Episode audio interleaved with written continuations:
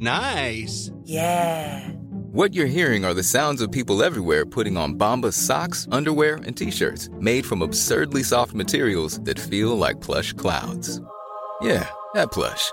And the best part? For every item you purchase, Bombas donates another to someone facing homelessness. Bombas. Big comfort for everyone. Go to bombas.com slash ACAST and use code ACAST for 20% off your first purchase. That's bombas.com slash ACAST. Code ACAST.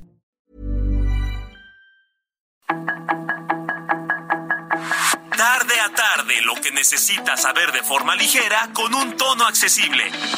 Solórzano, el referente informativo.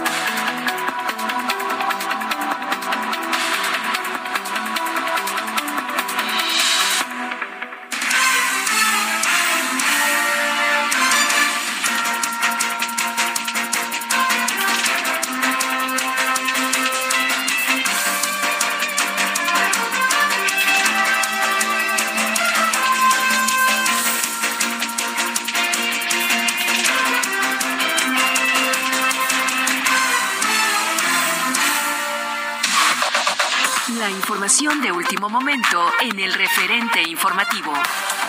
Este día, el presidente Andrés Manuel López Obrador encabezó la sesión ordinaria del Consejo Nacional de Seguridad Pública número 48, acompañado por el Pleno de su gabinete legal y ampliado, además de la gobernadora de Quintana Roo, Mara Lezama Espinosa. Al dar un mensaje de bienvenida, el gobernador de Veracruz, Cuitláhuac García, aseguró que a nivel nacional hay una clara disminución en los delitos de alto impacto y este avance tiene que ver con la estrategia de aliviar la pobreza, la desesperación social y por los apoyos del gobierno federal para el bienestar de la gente más humilde del país. La Comisión de Quejas y Denuncias del Instituto Nacional Electoral ordenó a la jefa de gobierno de la Ciudad de México, Claudia Sheinbaum, a deslindarse públicamente en un plazo no mayor a 24 horas de una estrategia de publicidad con bardas y lonas que busca posicionarla rumbo a las elecciones de 2024. La defensa del ex procurador general de la República, Jesús Murillo Caram, apelará a la decisión del juez Marco Antonio Fuerte Tapia de negarle la prisión domiciliaria para enfrentar la investigación por tortura, desaparición forzada y delitos contra la Administración de la Justicia que inició la Fiscalía General de la República en su contra. El presidente del Partido Revolucionario Institucional, Alejandro Moreno, dijo que lo podrán presionar, perseguir y amenazar, pero su partido votará en contra de la reforma electoral. Luego de que Morena en la Cámara de Diputados pretende reactivar el proceso de desafuero contra Alito Moreno tras manifestar su rechazo a la reforma del presidente Andrés Manuel López Obrador. Al insistir que no habrá dedazo en la contienda dentro de Morena, el presidente Andrés Manuel López Obrador dijo que cualquiera puede participar y que las llamadas corcholatas están conformes en que el método sea a través de encuesta. Hombres armados irrumpieron en un albergue para personas migrantes en Ciudad Juárez, Chihuahua, el martes 29 de noviembre. Derrumbaron el portón en busca de dos masculinos y después de revisar el lugar, los civiles armados se dieron cuenta que se habían equivocado y se retiraron. El Instituto Geofísico de la Escuela Politécnico Nacional informó que un temblor de magnitud 4.8 grados se registró en la localidad de Muisne, en la provincia costera de Esmeraldas, en la región norte de Ecuador, fronteriza con Colombia, sin que se reporten hasta el momento víctimas o daños materiales. En Soriana esta Navidad lo damos todo. Aprovecha que la carne de res para asar está a 164.90 el kilo o el jitomate guaje a 19.90 el kilo con 75 puntos y manzana red a granel a solo 24.90 el kilo con 75 puntos. Soriana, la de todos los mexicanos. A diciembre 5, aplican restricciones. Esperamos sus comentarios y opiniones en Twitter en arroba Javier Solórzano. Arroba Javier Solórzano.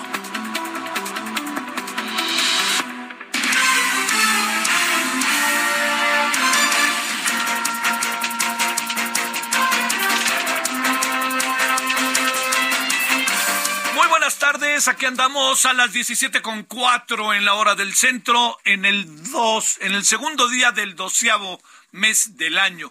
Estamos en el 2 de diciembre de 2022 y estamos en viernes. Eh, gracias en nombre de todas y todos. Le agradezco muchísimo que, que nos acompañe, que esté eh, esta tarde con nosotros, que haya tenido hasta ahora un buen viernes.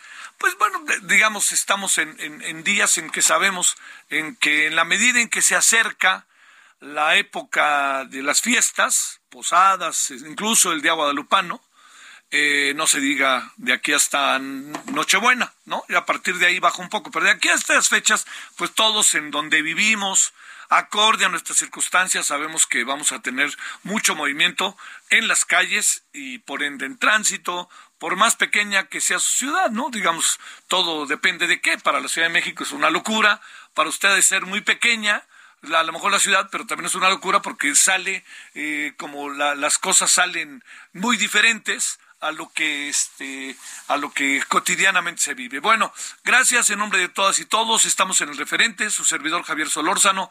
Yo deseo que haya pasado, le insisto, un muy pero muy buen viernes hasta ahora y si va a haber fiesta desde hoy, pues ahora sí que a las vivas, ¿no? O sea, digo, si va a tomar, pues este, ni hablar, tenga paciencia, si hay taxi, hay un sitio, hay un, eh, hay una aplicación de taxis de la Ciudad de México que es muy buena, ¿eh? que son taxis de la Ciudad de México que tienen que ver con el gobierno de la ciudad y que están ahí afiliados, por decirlo de alguna manera. Es muy buena, son muy efectivos, son los taxis rosas, etcétera, pero es buenísima. Yo me he subido como cuatro o cinco veces y la verdad, este, los taxistas son padrísimos, se platica con ellos, ellas y ellos. Lo te platiqué largamente ahí con una taxista que me contaba toda su, todo, todo su día, ¿no? Que es verdaderamente complicado a veces, ¿no? Y aguantar, aguantar tránsito por aquí, por allá y por todas partes. Bueno, oiga, eh, bueno, entonces aquí estamos, le digo su servidor Javier Solorzano le saluda y por aquí andamos. Bueno, eh, traemos eh, algunos líos, ¿eh? Traemos algunos líos, algunos capitalinos, otros de carácter nacional. Ahí en los capitalinos hay un grupo en San Gregorio Atlapulco que está verdaderamente, verdaderamente, está este molesto, está enojado porque están tomando ahí una avenida y no los no mantienen un bloqueo. La policía, la, la policía está ahí, está siendo atacada la policía, eh, pues está tratando, así, y es, es gente muy brava, es gente muy brava y no casualmente brava, ¿no? Yo diría que es, forma parte de una historia y por eso es muy brava. Pero bueno, esto pasa aquí en la Ciudad de México, pero hay muchos otros asuntos que pasan. Mire, hay este, el, el tema del fútbol, al rato lo trataremos con Edgar Valero, pero tengo la impresión de que no hay un solo equipo, ¿no? O alguien sacó siete puntos a Inglaterra, Inglaterra. Pero de ahí en fuera nadie, todos perdieron, perdió Brasil, perdió Portugal, perdió Francia, perdió, bueno, Alemania eliminado, de México ni hablamos, este, eh, creo que Estados Unidos tampoco perdió, ¿no? Este, a ver, porque creo que Estados Unidos empató dos. No perdió. Ándele, tírate ese trompo a uña. Perdóneme, me duele, casi que me agarro la garganta por ya sabe que no decía otra cosa, no más de saber que nos pasa por encima ya Estados Unidos. Nos está pasando en selecciones y cada vez está avanzando más en equipos. Lo que usted diga, en equipos yo le diría, a ver, de aquí al Mundial de 2026, Estados Unidos va a empezar a pelear por jugar la Champions. La selección, a los equipos. Oh, van a ver. ¿Y saben qué? Les va a poner la mesa en su sede y en menos de ocho años Estados Unidos va a ser una potencia mundial. Al nivel de Brasil, Argentina, Francia, Alemania. Y nosotros, bien, gracias. Nosotros vamos a estar todavía que Televisa se da golpes de pecho sus conductores. Sí, yo les prometo que a partir de ahora la autocrítica, porque nosotros y tu mamá también no nos hagamos. Punto y aparte. Mire, el próximo martes, para hablar de lo que nos viene, el próximo martes se va a presentar en la Cámara de Diputados la reforma electoral. Eh, todo indica que eso va a pasar, todo indica, ¿no? Vaya usted a saber. Y resulta que todo, es, todo esto que digo, que todo indica, puede ser que el próximo martes se presente la reforma integral. Quiere decir que no se va a meter el plan B. El plan B, presumo, interpreto, que va a ser el martes van a saber que no se apoya la reforma del presidente en los términos en lo que viene. Es un poco como el, ya sabe, ¿no? El muy repetido, no le vamos a cambiar ni una coma. Bueno, eh, ahí está. Entonces, ante eso que le estoy diciendo que no van a cambiar ni una coma, y todo se queda esté igual, se va a votar y la votación va a ser adversa. El alito dijo, por más que me presione, no va a cambiar mi voto, no a la reforma electoral. Bueno, ahí termina una parte, puede, no termina, ¿eh? porque no, no sé qué va a pasar el martes, puede terminar una parte de la historia. no se aprueba la reforma electoral y en sentido estricto es un revés para el presidente. Es un revés como el de la reforma eléctrica. Ahora la reforma electoral. Entonces, ¿no se van a quedar cruzados de brazos? No, pero tampoco le diría que me sorprende que no se vayan a, cruzar, a quedar cruzados de brazos y que quieran hacer algo más.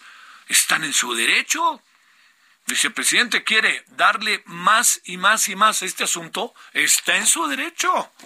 Y punto. La clave está no necesariamente en el razonamiento, porque eso ya nos hemos dado cuenta que no necesariamente pasa a la hora de las propuestas, sino está en sí los votos le dan para llevar a cabo una acción, si los votos le dan en el Congreso, porque el presidente puede decir, es que a mí me apoya el pueblo, sí, pero el pueblo está representado en el Congreso y le, apoya una parte del pueblo, hay otra parte del pueblo que no le apoya, porque si no hubiera votado todo por él. Entonces, es otra parte y esa parte están en dos derroteros. Uno, vamos a entrarle y a ver cómo le hacemos para poder convencerlos para que el plan B se pueda llevar a cabo.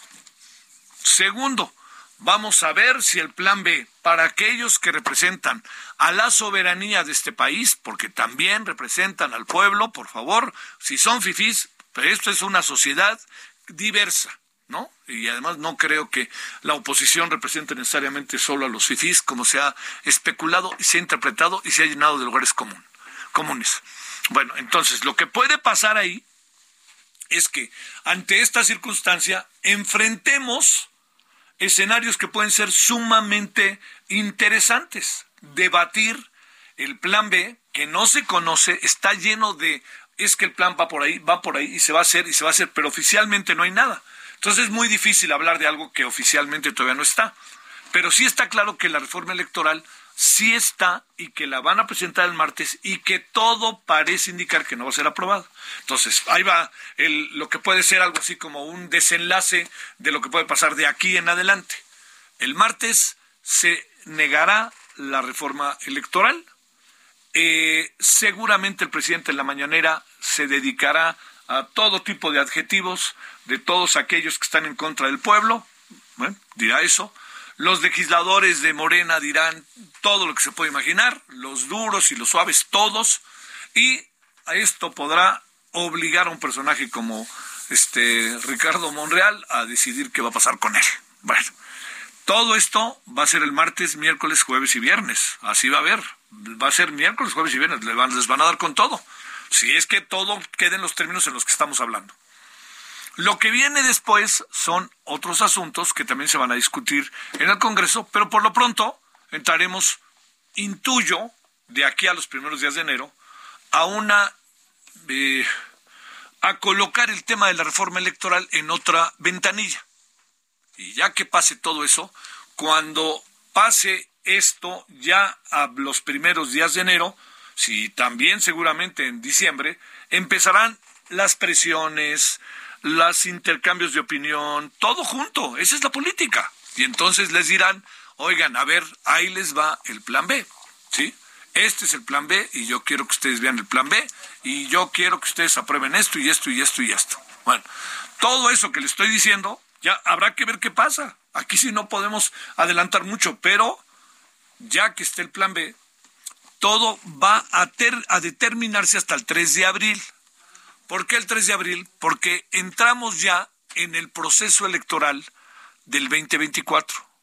El proceso electoral del 2024 no, no, no, no son solo las boletas, es la preparación, es todo tiempos que de, de pre-campaña, campaña, lo que los partidos tienen que decidir, porque sí, Claro que se está jugando la presidencia, pero oiga, se están jugando gubernaturas, se están jugando todo el legislativo que se va a renovar, Cámara de Diputados, Cámara de Senadores, se están jugando presidencias municipales, se están jugando muchas las, las alcaldías de la Ciudad de México, se están jugando muchas cosas. Entonces, en todo ese proceso hay que prepararlo y el 3 de abril, por ahí del mes de abril, todo ya no se puede hacer nada. ¿Por qué? porque ya se echó a andar el proceso y no se pueden cambiar las fechas de un proceso si no se tienen totalmente aprobadas en tiempo todas las circunstancias, a las, todo, todo el proceso, todo el desarrollo, todo lo que tiene que ver con, con las elecciones, no se puede cambiar ya echado a andar la elección, ¿me entiende? Y la elección se echa a andar un año antes. Entonces ya no pasaría nada. Si, si usted a mí me, si le importa mi opinión, déjeme decirle algo después de ver muchas cosas en los últimos 12 meses. Estuvimos en el Parlamento abierto en la Cámara de Diputados, eh, escuchamos voces, estuvimos viendo qué pasaba en la Junta de Coordinación Política y a estas alturas da la impresión que lo que más conviene, fíjese, yo sé que más de alguno me va a decir, ¡Wow! me van a ladrar, lo que más conviene es no hacer nada. ¿Cómo es posible? Sí, va a ser, puede cambiar muchas cosas, hacer algo por pequeño que sea. Y yo creo que evidentemente el INE se toca. Cuando uno habla del INE no se toca, no creo que haya el ánimo ni nada parecido que tenga que ver que el INE no sea susceptible de transformación. Eso es lo que yo, a mí me queda clarísimo de lo que puede pasar. Entonces, el INE claro que se toca, pero se toca para mejorarlo, no se toca para quitarle su gran función que nos ha permitido a lo largo de todos hechos, de todos estos años, tener una, una extraordinaria, extraordinaria circunstancia respecto a todo lo que va con la elección. Nos ha dado certidumbre. Cerramos el asunto en lo siguiente. Si no se toca, o si no me gusta mucho la expresión necesariamente a mí, ¿eh? sino que no se toca. Si no hay momento en, en, este, en esta circunstancia, si no hay condiciones para hacer algo, no significa que en el 2024, acabando las elecciones, no tengamos que hacer algo. Por supuesto que hay que hacer algo, pero echemos a andar la elección del 2027, echemos a andar la elección para gobernador, para muchas cosas que hay de 2024 en adelante, echemos a andar todo lo posible. Y para eso tendremos que ver si plurinominales, ver si esto, ver si vicepresidencia, ver si voto electrónico, ver si podemos hacer cosas rápidas ahorita. Por ejemplo, el voto electrónico de aquí al 2024, yo no creo. Pero si garantizan que se puede, corro, vuelo y me acelero. Pero bueno, dicho todo esto, el martes por eso es importante. Por todo lo que le he dicho, el martes resulta importante. Entonces, bueno, esperemos a ver qué pasa, a ver qué dicen, a ver si se ponen de acuerdo pero sí le digo, si todo, para concluir, si todo resulta como se está diciendo, el próximo martes no se aprobará la, reforma integral, la reforma del presidente, en los términos de que no cambiarle ni una coma. Se llenarán de adjetivos todos aquellas y aquellos que voten en contra, dirán que no entienden al pueblo, todo esto se dirá, los legisladores, Morena, todos sus partidos y junto con ello también el presidente, y este, y tendremos que ahora colocar el debate y la discusión para el siguiente periodo ordinario de sesiones que empieza en febrero del 2023. Que yo insisto, no creo que no creo que el INE no se deba de tocar, sino creo que en este momento no es por ningún motivo favorable hacerlo. 17 con 18 en hora del centro. Solórzano, el referente informativo. En Soriana, esta Navidad lo damos todo. Aprovecha hasta un 30% de descuento más 13 meses sin intereses en audio o pantalla Smart TV Samsung 70 pulgadas 4K a solo 15,990 más 18 meses sin intereses. Soriana, la de todos los mexicanos. A diciembre 5, consulta modelo participante. Aplican restricciones.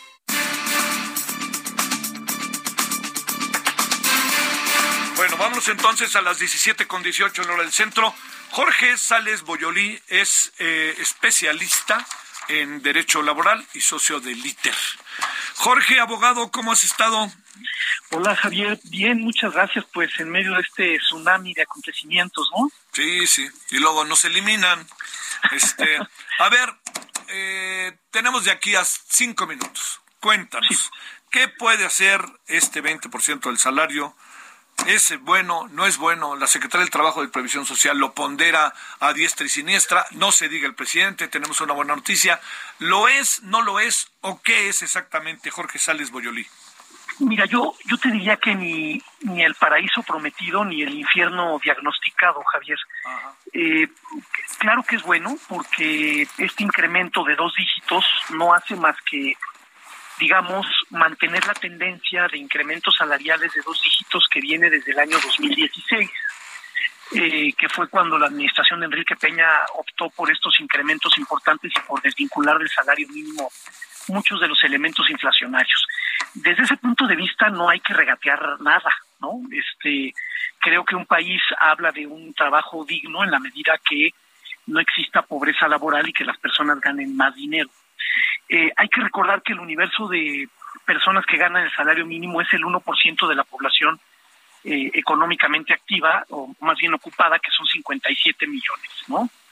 Eh, ahora, lo interesante es para qué alcanza. Este salario, Javier, de 207.44, para más o menos dimensionar, tiene el mismo poder adquisitivo del el salario en 1962, en tiempos de López Mateos, hace pues más de 50 años, ¿no? Em, entonces, bueno, pues eso es lo primero que habría que decir, para qué alcanza. Y lo segundo es, este salario mínimo que se traduce en 6.200 pesos mensuales, alcanza para una canasta alimentaria y no alimentaria y un poquito más. La canasta alimentaria y no alimentaria mensual, según datos del Coneval de octubre, está en 4.200 pesos y el salario mínimo está en 6.200 pesos. Es decir, alcanza para una canasta alimentaria y no alimentaria y sobran 2.000 pesos. Pero en donde el asunto ya no es tan atractivo es que es una canasta alimentaria y no alimentaria para una persona y es un salario mínimo para un jefe de familia. Entonces, asumiendo que haya familias monoparentales, ¿no? Sin, sin el papá o sin la mamá y solo un hijo, esos son dos canastas alimentarias y no alimentarias que son ocho mil pesos versus un salario de seis mil doscientos.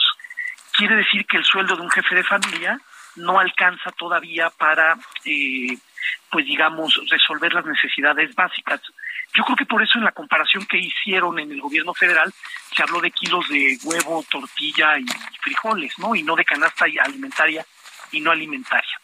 Y luego el otro reto grande que hay es que estos incrementos del salario mínimo, eh, pues que vienen al alza desde el 2016 y que ya son prácticamente del doble, no han incidido en reducir ni la informalidad laboral ni la pobreza laboral que se mantiene estable pues prácticamente a lo largo de todo este siglo en el mercado. Entonces, bien por el incremento, pero pero esto es solo un pequeño avance y una pieza de un rompecabezas mucho más complejo como es el del mercado laboral mexicano. Eh, digamos, este, me parece muy bien, ni tanto que queme al santo, ni tanto que no lo alumbre. La, la, la pregunta, Jorge, es, abogado, eh, ¿sirve en términos, en términos de una economía global? más que en términos, en términos individuales, cada quien verá cómo le hace, pero en términos para la economía global, ¿le da un empujón o no? Sí, sí le da un empujón porque mm, hay que tomar en cuenta también que en la frontera el, salario es mayor y el incremento en términos porcentuales fue el mismo, y ahí se fue un poquito más alto y nos está poniendo, pues, eh, digamos, en una, en una tendencia, pero no nos acerca ni remotamente a los salarios mínimos de nuestros socios comerciales. ¿eh? Sí, claro. nuestro, nada más para dimensionar, en Estados Unidos el, salario mínimo es 800% más alto que, que el de México. Quiere decir que en Estados Unidos un trabajador en una hora gana lo que en México un trabajador gana en un día, comparando salario mínimo contra salario mínimo. Por supuesto que ayuda. Em, si nos comparamos con otros países y nuestros socios comerciales, ya estamos en la línea de que alcanza para una canasta, para dos canastas alimentarias pero como reza el precepto evangélico, este, pues no solo de pan vive el hombre, ¿verdad? También hay que considerar la canasta no alimentaria. Así que bien, bien, no hay nada que regatear, pero todavía es insuficiente. Eh, déjame plantearte una última cosa. Este, eh, cuando uno ve que la canasta básica no hay manera de que se mantenga este, controlada, ya van dos intentos, ahí que puede pasar, tomando en cuenta que incluso ni están las tortillas en la canasta básica. Sí, el reto de la canasta básica es importante. Eh, solamente para tener una idea, hay alta inflación en alimentos. El último dato disponible en septiembre es que se incrementó. Solo la canasta, solo los alimentos tienen una inflación del 14%. Estados Unidos tiene una inflación en alimentos del 13% y el Reino Unido de 14.6%. Entonces, sí corremos el riesgo de entender que este incremento del 20% se, es del 20%, lo que no es cierto, es un incremento al que hay que quitarle la inflación y entonces el incremento real no es del 20, es del 12. Y eso eh, pues es parte del reto con el que hay que lidiar de cara al incremento en la inflación alimentaria. ¿no? Sí, eso sí. Jorge, te mando un gran saludo y gracias que estuviste con nosotros. Muchas gracias y buen fin de semana. Para ti, gracias Jorge Sales Boyoli. Bueno, ya escuchó usted, eh, el aumento es buenísimo, ¿eh? pero la clave es que es una economía global, de repente medio desarticulada y desigual. Pausa. Referente informativo regresa luego de una pausa.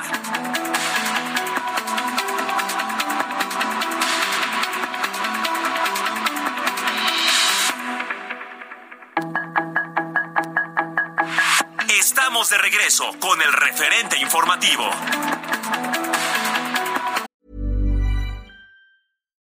Millions of people have lost weight with personalized plans from Noom, like Evan, who can't stand salads and still lost 50 pounds. Salads, generally, for most people, are the easy button, right?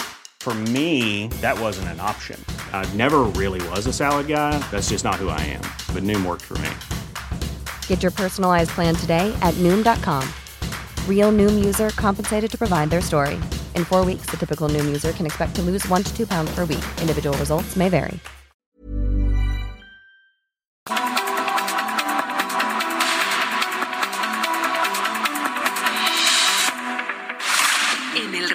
Informativo le presentamos información relevante. Este día, el presidente Andrés Manuel López Obrador encabezó la sesión ordinaria del Consejo Nacional de Seguridad Pública número 48, acompañado por el Pleno de su gabinete legal y ampliado, además de la gobernadora de Quintana Roo, Mara Lezama Espinosa. Al dar un mensaje de bienvenida, el gobernador de Veracruz, Cuitlagua García, aseguró que a nivel nacional hay una clara disminución en los delitos de alto impacto y este avance tiene que ver con la estrategia de aliviar la pobreza, la desesperación social y por los apoyos del gobierno federal para el bienestar de la gente más humilde del país.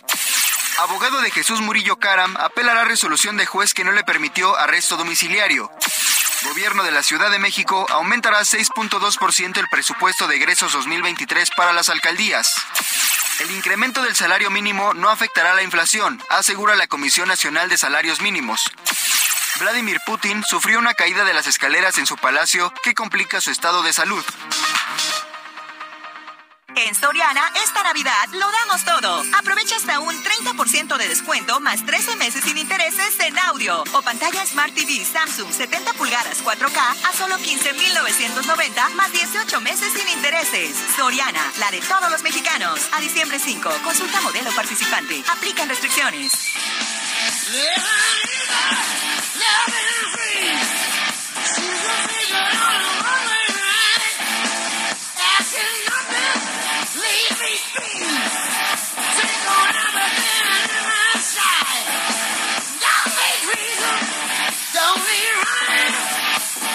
Para viernes ACDC, y esto se llama A Highway to Hell, así ahora sí, camino directo al, al mero infierno. Bueno, es ACDC, el día de mañana se lleva a cabo el Festival Rockland en el Estadio de la Ciudad de los Deportes.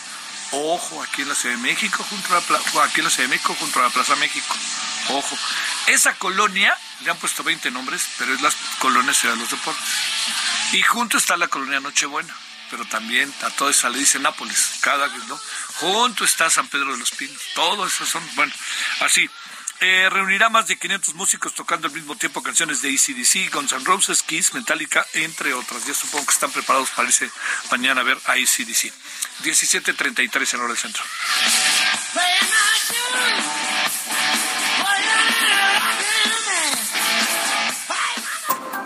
Solórzano, el referente informativo. En Soriana, compra uno y el segundo al 50% de descuento en todos los vinos y licores. Y 12 pack de cerveza Tecate, Indio, 2X Lager o Miller Lite a 99 pesos con 200 puntos. Soriana, la de todos los mexicanos. A diciembre 5, excepto vinos Casa Madero, Juguete, Moet, Macallan, Gran Malo y Don Julio. Aplican restricciones, evita el exceso.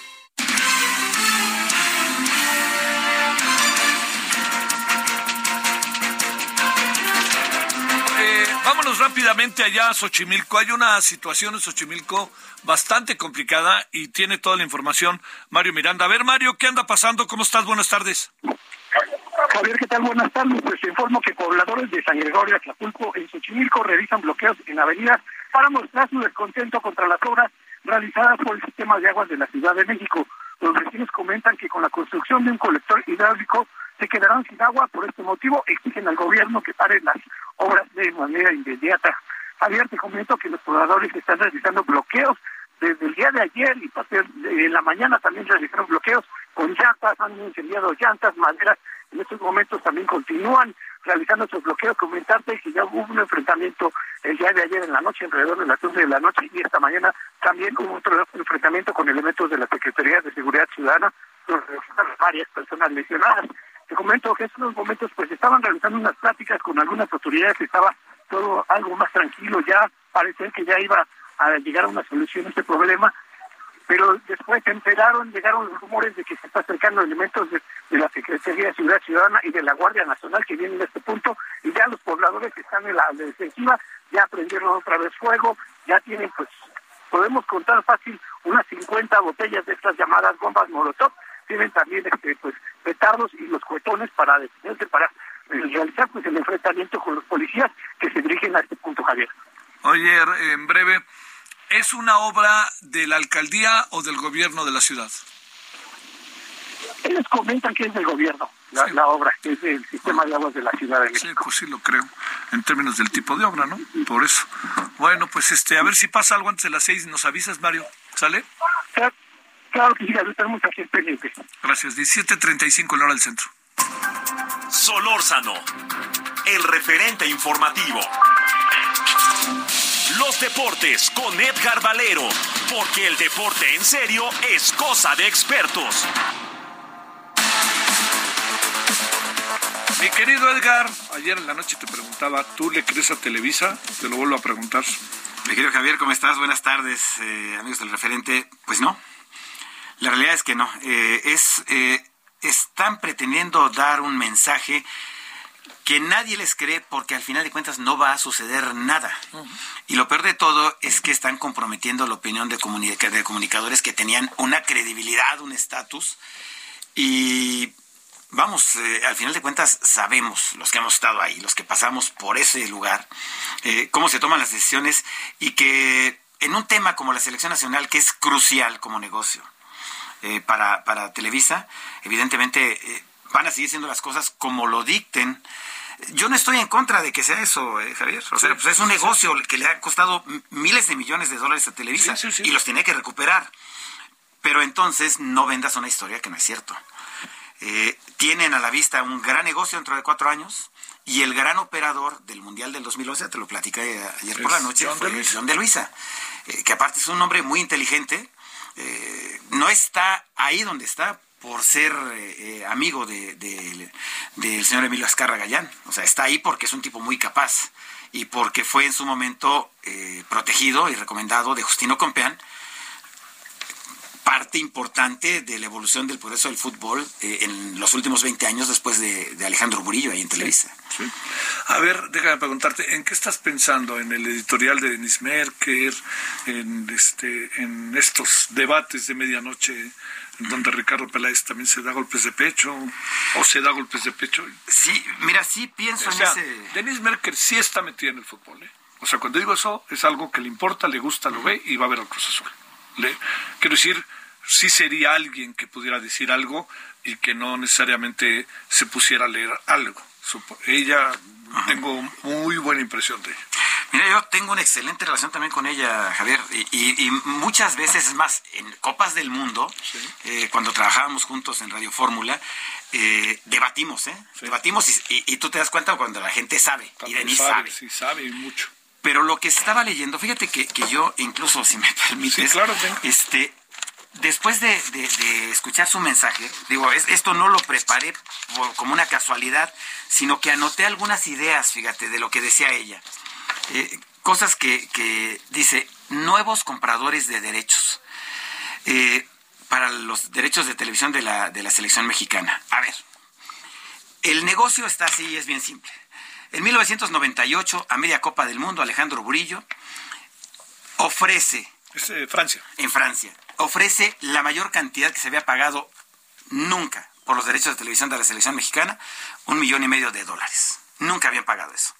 Y a partir de ahí, cuando Televisión Azteca revira, digo, tú conoces a todos los dirigentes y, demás de, Televisión Azteca también, eh, José Ramón Fernández lo nombraron en alguna época vicepresidente de noticieros. Claro que me acuerdo. que si lo sabes, bueno.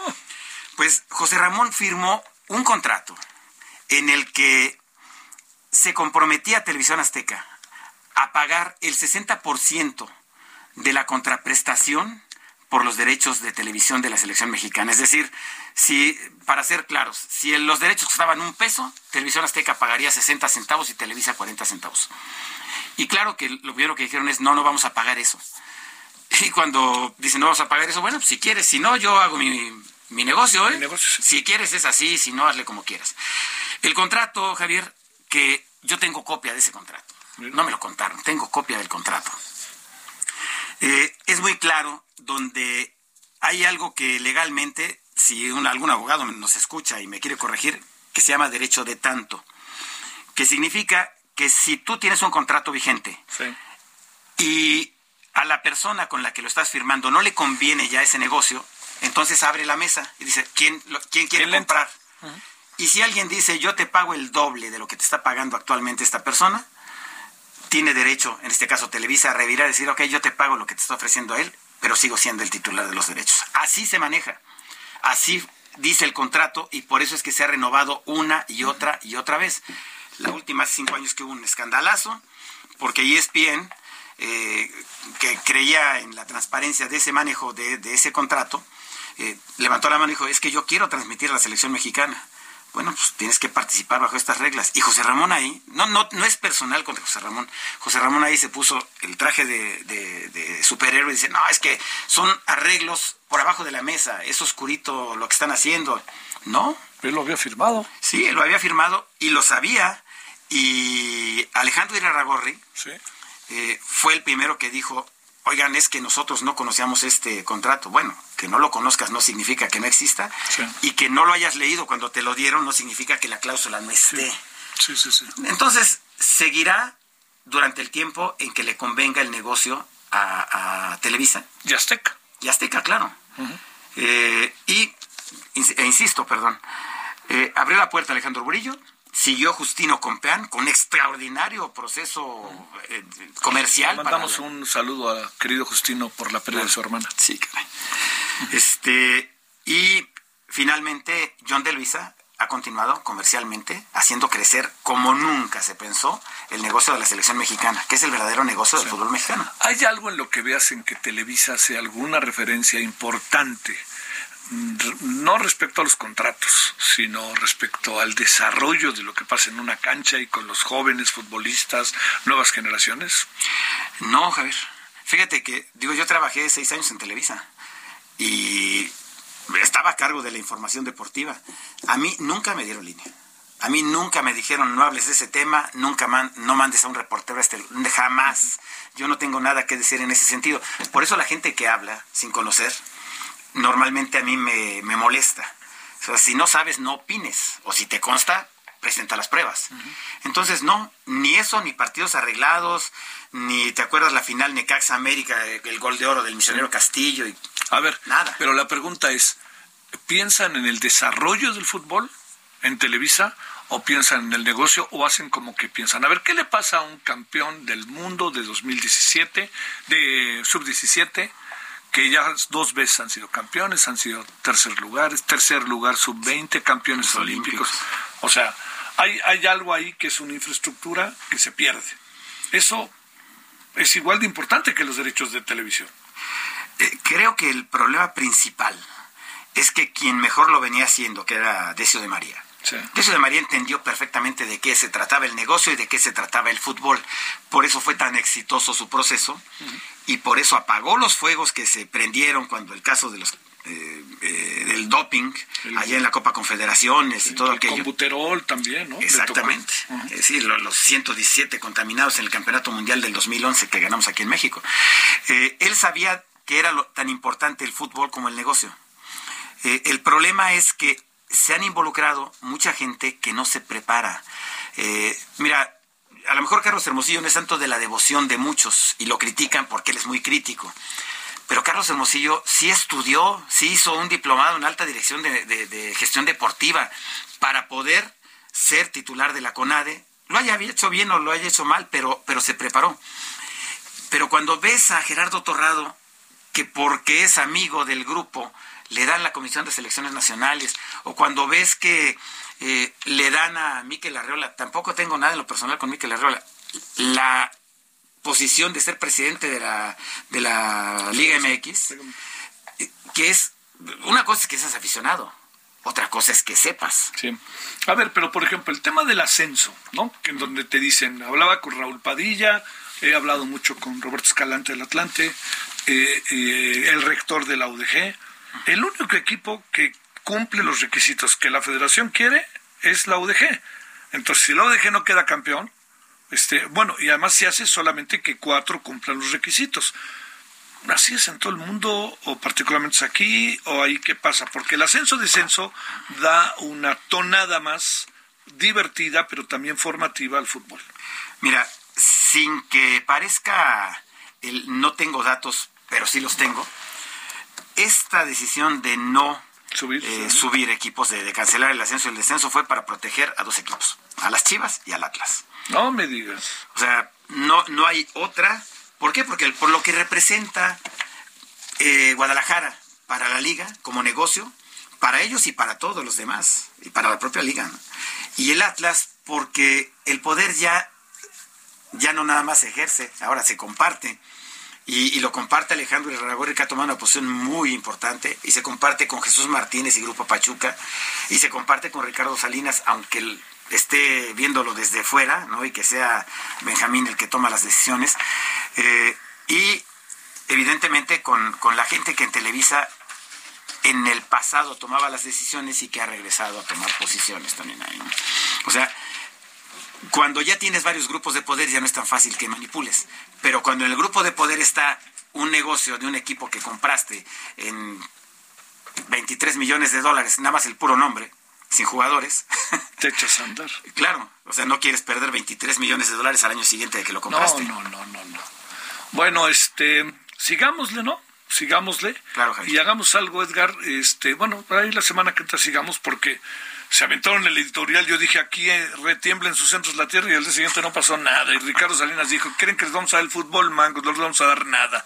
Así lo dijo. Jesús, para variar discretamente, como debe ser, callado. Alejandro, callado. Nadie, dicen, yo sé que debo de tener prudencia con esto y seguir en lo mío, en el Oviedo, o este, en el Sant, en el Atlas, en el Pachuca, en el León, ahora en el Gijón, y pues ellos a lo mejor acaban siendo, este, les acaba yendo mejor en el extranjero que aquí, ¿eh? Ahora, no, es, no está mal que cuiden el negocio, el problema es que no se han dado cuenta que el negocio verdadero no es, eh, o sea, los clubes del fútbol mexicano la mayoría pierden dinero, o sea, no, no son negocios. El verdadero negocio es que avances a los octavos de final de la Copa del Mundo y te den 13 millones de dólares solamente por llegar al cuarto partido. O sea, ese es el negocio. Y los 140 millones de dólares de patrocinios y los 2 millones de dólares por parte. Ese es el negocio. Y no lo cuidan. Lo pusieron en manos de Lutero, como dicen por ahí. Pues sí. Bueno, este, nos vemos en la noche. Claro que sale. Muchas gracias, Edgar. Al contrario, gracias. Gracias. 1747, Lora del Centro. Solórzano, el referente informativo.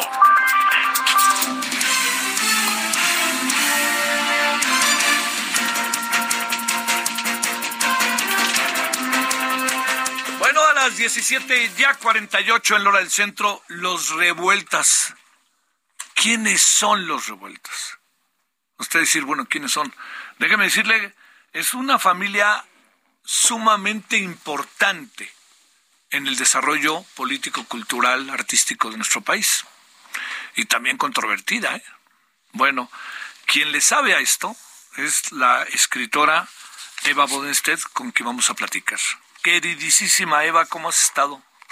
Pues bien, aquí en la FIL ya sé que están los minutos contados, los segundos ya, y pues quería invitarlos, eh, quien esté aquí en la FIL de Guadalajara, a la presentación de los revueltas eh, en la sala internacional a las 5 de la tarde mañana. Vamos a pasar dos entrevistas inéditas de Rosaura, hablando sobre sus hermanos y hablando sobre sí misma cuando fue pues eh, prácticamente eh, firmó su eh, carta de defunción al, hacer la, sal de la tierra, ¿no? Esta película súper polémica que finalmente del otro lado le dio la inmortalidad. Entonces, bueno, Javier, pues hay poquitísimo tiempo que nos deja, ¿verdad?, el fútbol para meter goles, pero es un súper gol los revueltas porque pues está reeditada por el Fondo de Cultura Económica, que es la editorial del Estado, que finalmente el Estado fue el que estuvo detrás de José Revueltas y detrás de Rosaura. Y bueno, pues ahí te la dejo, Javier. A ver, ¿quiénes son los revueltas? Pues los Revueltas es una única familia mexicana eh, irrepetible hasta el momento, donde todos fueron artistas. El, el primero fue Silvestre Revuelta, que dicen que es el mejor músico de América, eh, eh, en esos tiempos música clásica, que bueno, no es clásica, sino él realmente escuchó a México y lo tradujo en notas, ¿no?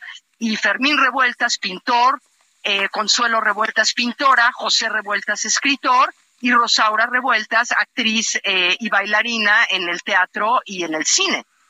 ¿Qué, pasó, ¿Qué pasó con esa familia que de repente le salió lo artístico? ¿Cuáles fueron sus influencias? Tú que perteneces a ella, cuando ves hacia tu pasado, ¿qué ves? Eh? Pues eh, lo fascinante, Javier, es que ellos no tuvieron influencias porque vivían en el norte de Durango, en un punto alejado de todo, donde lo más que podía haber quizás era un eh, em, calendario de, de, algún lado, pero más allá de ello, la banda del pueblo, y no tenían más influencias que la de la madre, eh, teniendo esta resonancia con la tierra de desear, desear traducir todo lo que la naturaleza a ella le emanaba, ¿no? Le, le envía en su alma. Y eso pues hizo que, desde mi punto de vista, hizo que todos ellos pudieran traducir toda esta belleza de la naturaleza, pero también con un idealismo por la lucha, un idealismo por la justicia y la equidad, no solo en, México, sino en todo el mundo, ¿no? Porque fueron a, luchar a todos lados. Oye, tenían que ver además con, con personajes como Bertolt Brecht, como todos estos que eran personajes de un, de un peso y de una influencia mundial, ¿no? ¿Cómo, cómo se fue dando esas relaciones, eh, Eva? Pues, pues mira, Rosaura Revueltas al, al, irse a la Unión Soviética, invitada por, eh, por, la, eh, por la Unión Soviética en 1954, eh, pues la reconocen allá, allá pasan la sal de la tierra y es súper reconocida por todos lados por Bertolt Brecht, quien finalmente la invita a trabajar con ella como actriz, mientras en México estaban las puertas eh, cerradas para ella hasta su muerte. Luego también por ello se fue a Cuba vio a Fidel en un restaurante y Fidel le dice, Rosaura, revueltas. No me dijeron que estabas en la isla porque fue a, a, poner el teatro de Brecht en Cuba cuando estaba la, y se volvió en guerrillera finalmente porque fue cuando fue la invasión de la playa este de la bahía de cochinos o sea todo eso está en el libro Javier escrito de forma íntima su relación con José, su relación con la música de Silvestre. Gracias a Rosaura Revueltas, la música de Silvestre se dio a conocer. Sí. Oye, este, a ver, eh, digamos, ¿qué, qué, supones o cómo en tu investigación por ejemplo, bueno, José Revueltas y gran escritor y varias de sus obras este, fueron películas muy buenas. Felipe Casals hizo por ahí alguna. Pero a lo que me refiero, Eva, es eh, digamos, ¿qué, ¿qué, supones que detona toda esta vena artística de la familia? Eh?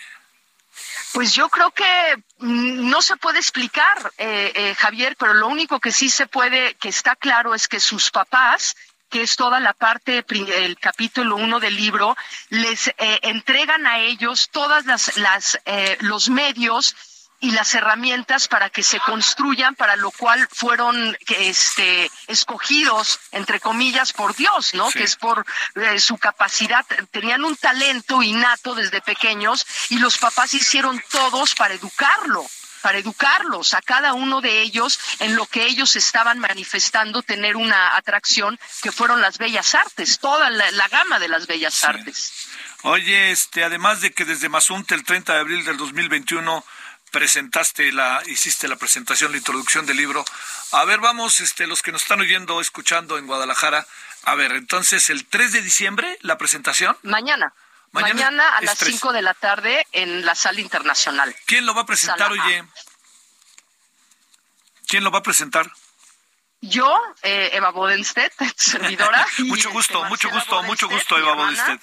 Mi media hermana y uh, Francisco Pérez Arce del Fondo de Cultura Económica y en postmortem Rosaura Revueltas, porque en el documental que estoy haciendo rescaté dos entrevistas, una que le hizo Julio Pliego y la otra en la Radio UNAM que dicen cosas maravillosas. Una antes de que se escribiera el libro, donde sale Rosaura, bueno, yo la vi y, y me quedé pasmada. y en su, eh, en la de radio también dice, pues platica cómo fue eh, eh, em, la, la capturaron en Estados Unidos, la, la, arrebataron de la filmación para tratar de de que la sal de la tierra no se terminaba, por, terminara, porque pues estaban eh, recreando, Noam Chomsky dice que es la mejor película histórica que hay en el cine americano y quizás, no sé, del mundo, no tengo idea, bueno. pero es... Eh, cómo, todo un pueblo de mineros se une y cómo las mujeres, que es el ícono, es un ícono de, feminismo, empiezan a levantar la voz desde la cocina, desde la casa, para que sean escuchadas y ellas también respetadas. Eva, te mando un abrazo y un saludo y hasta mañana. Adiós. Hasta aquí Solórzano, el referente informativo.